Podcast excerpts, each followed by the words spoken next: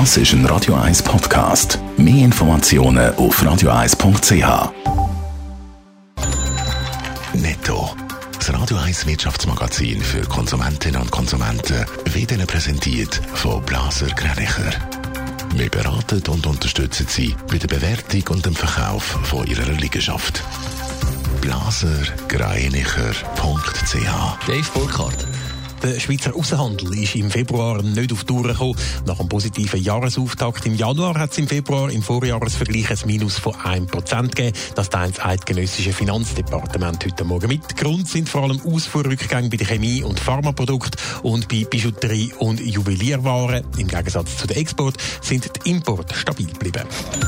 Der Credit Suisse-Chef Thomas Goldstein hat in seinem ersten Jahr an der Spitze von der CS 8,5 Millionen Franken verdient. Das schreibt die Grossbank im Vergütungsbericht, der heute Morgen veröffentlicht worden ist. Sein Vorgänger, der Tijan Diam, hat in seinem letzten vollen Amtsjahr als CS-Chef über 2 Millionen Franken mehr verdient. Weniger verdient hat der Chef von der Swatch Group, der Nick Hayek. Laut dem Geschäftsbericht, der veröffentlicht ist, beträgt der Lohn von Nick Hayek für 2020 4,6 Millionen Franken. Im Vorjahr sind es noch knapp 6,3 Millionen gewesen.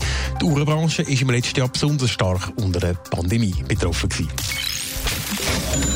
Die Löhne von Top-Kader beschäftigt heute auch der Nationalrat. Gefordert wird so ein Lohndeckel für die Teppichetage in den Bundesbetrieb, Dave Burkhardt. Ja, wer im obersten Kader von der SBB, der RUAG, Skyguide, Suva, SRG oder der Swisscom arbeitet oder im Verwaltungsrat sitzt, der soll nicht mehr als 1 Million Franken verdienen. So will das eine parlamentarische Initiative, die heute im Nationalrat behandelt wird. Und auch die vorbereitende Kommission vom Nationalrat hat sich mit 20 zu 5 Stimmen dafür ausgesprochen, dass eben so ein Lohndeckel bei den sieben grössten Bundesbetrieben oder bundesnähen Betrieben eingeführt wird. Abgelehnt hat die Kommission aber einen weiteren Punkt von der Vorlage, wo ein generelles Verbot von Abgangsentschädigungen würde verlangen. Geht es nach der Kommission, sollen die in gewissen Situationen aber weiterhin auch möglich sein. Ich gar nicht wissen von so einem Lohndeckel, will hingegen der Bundesrat. Nein, ihm wäre so eine Regelung viel zu starr und darum empfiehlt er am Nationalrat gar nicht erst auf die Vorlage einzutreten. Der Bundesrat der hätte selber jetzt nämlich schon genug Instrumente in der Hand, um die Löhne vom obersten Kader in den Bundesbetrieb können regeln und allenfalls auch korrigieren.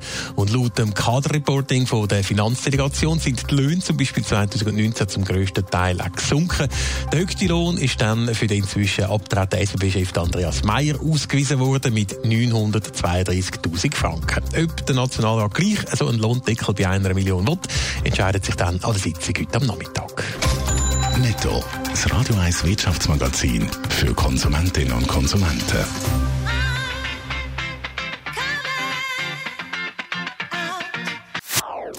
Das ist ein Radio 1 Podcast. Mehr Informationen auf radio1.ch.